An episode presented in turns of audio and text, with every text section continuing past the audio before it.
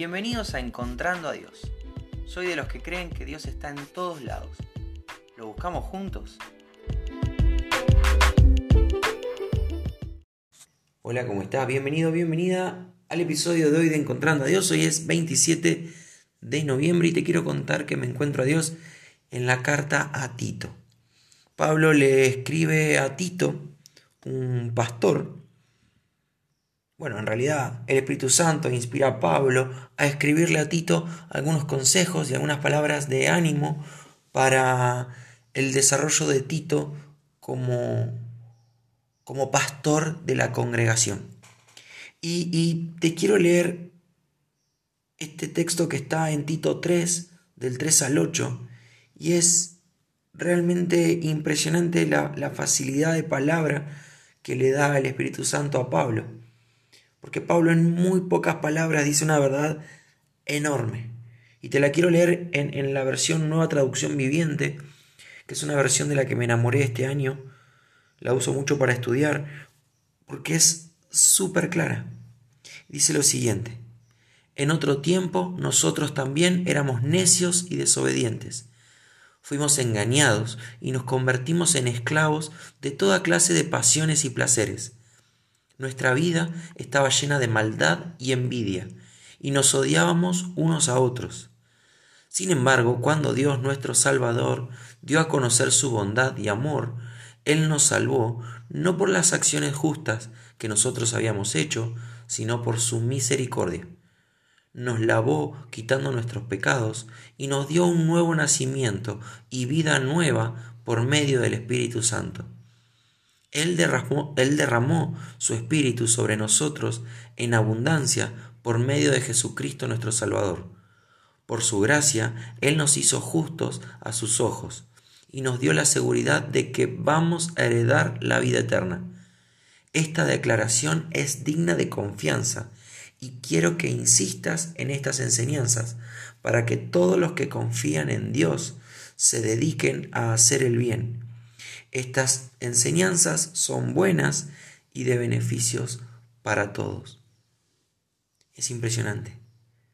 En, unas sencillas frases, Pablo está explicando la salvación.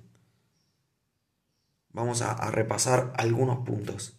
Cómo es que el ser humano puede llegar a ser llamado hijo de Dios. Una locura. Cómo es que el ser humano, siendo enemigo de Dios, puede ser salvo? ¿Cómo es que la presencia de Dios habita en los humanos, tan malos y caídos como somos? ¿Cómo es que podemos tener confianza en que vamos a vivir una vida eterna junto al Padre? Y esto lo dice muy bien, éramos desobedientes, éramos malos, todos los seres humanos somos así. Hace un poquito de memoria, si estás en el Señor, de cómo eras mirando atrás. Obviamente todos tenemos un buen concepto de nosotros mismos, pero la realidad es que éramos malos, éramos egoístas. Inclusive hoy en el Señor todavía lo somos. Estamos en proceso, estamos siendo transformados, estamos siendo cambiados. Pero todos los seres humanos somos malos. Todos los seres humanos rompimos la ley de Dios. Todos los seres humanos somos enemigos de Dios. Y eso nos condena. Eso ah, nos hace merecedores del infierno, de una eternidad de dolor y sufrimiento. Ahora dice, a, pesar de, de que éramos malos, Dios, nuestro Salvador, dio a conocer su bondad y amor. Nos salvó no por las acciones justas, sino por misericordia. Nos salvó no por nuestras acciones justas. No hicimos absolutamente nada para ser dignos. No merecemos ser salvos.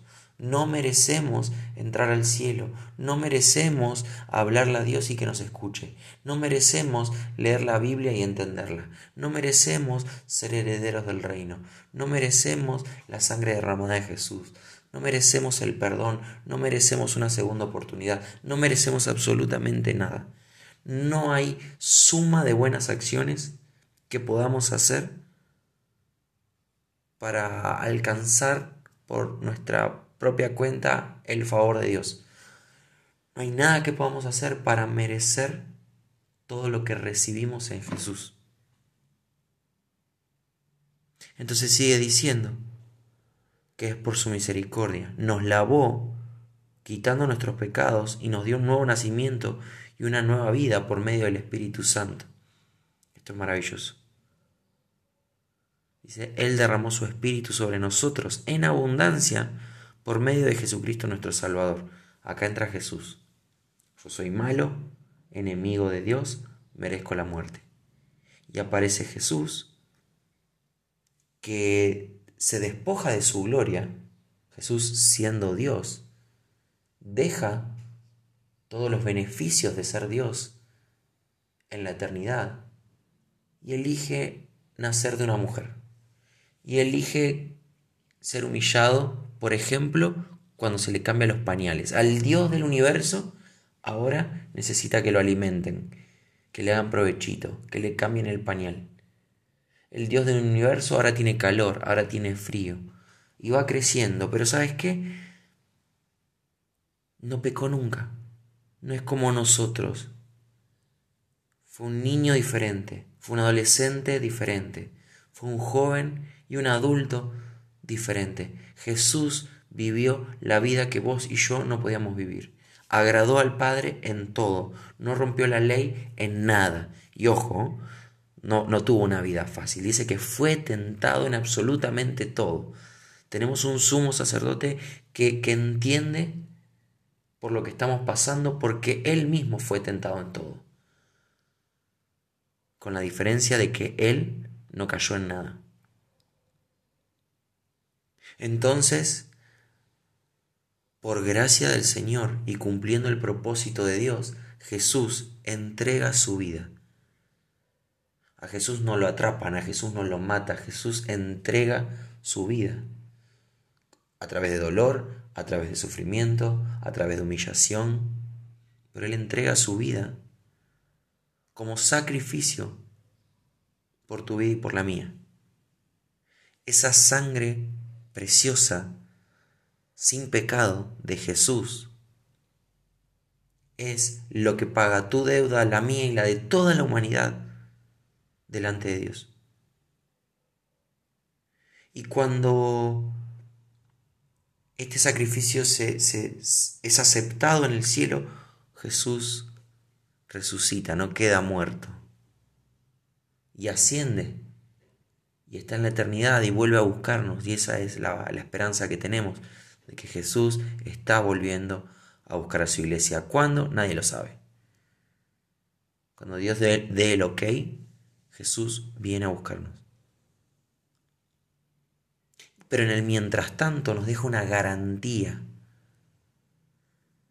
que es la presencia de Dios mismo en nosotros, que es el Espíritu Santo de Dios en cada hijo, en cada persona que entiende que su vida mandó a un inocente a la cruz, que entiende que su pecado mandó a Cristo a la cruz. Cada uno de nosotros que entendemos esto y que entendemos que Jesús no era solamente un buen tipo, un gran maestro, un buen referente, sino que era el Hijo de Dios, muerto y resucitado por mi culpa y por tu culpa, y se arrepiente de sus propios pecados y le pide perdón al Padre en el nombre de Jesús, es hecho Hijo de Dios tiene el privilegio, el regalo de ser llamado hijo de Dios. Y en ese momento gozamos de todos estos beneficios de los que está hablando Pablo. Vida eterna, esperanza, ser limpios, el Espíritu Santo, la presencia de Dios en nosotros que nos transforma día a día a la semejanza de Jesús, que nos hace cada día más perfectos. Gozamos de misericordia, de amor, de bondad, de la salvación eterna. Nos merecemos una muerte eterna, dolor y sufrimiento por siempre, pero el Señor en Jesús nos regala salvación eterna, vida eterna, y es todo lo contrario a la muerte eterna. Nunca más dolor, nunca más sufrimiento, cara a cara con Dios, adorándole por la eternidad. Esto va a ser terrible y no tiene que ver con nosotros. Y esto es seguro. Y termina diciendo, esta declaración es digna de confianza. Lo que te estoy diciendo, créelo, Tito, y enseñalo. Porque esto vale la pena. Aprendelo para vos y, y, a otros. Y Tito se lo debe haber enseñado a su congregación. Y la carta de Pablo trascendió. Y hoy entendemos que no era Pablo el que lo escribía, que era el Espíritu Santo inspirando a Pablo. Y hoy podemos leer las mismas palabras y ahora podemos reemplazar el nombre de Tito por el nuestro.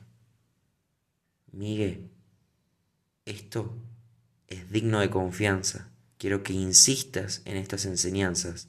Oyente del otro lado, esta declaración es digna de confianza y quiero que insistas en estas enseñanzas. Estas enseñanzas son buenas y de beneficio para todos. Así que, fíjate, yo tardé 11 minutos en, en explicarlo, pero fue redundante porque Pablo lo explica súper bien. Me encuentro a Dios en esta, en esta síntesis del Evangelio, en esta síntesis de la buena noticia, que no es solo para mí, es para toda la humanidad. Espero que esto estemos viviendo, espero que esto estemos compartiendo y si Dios quiere nos volvemos a encontrar mañana.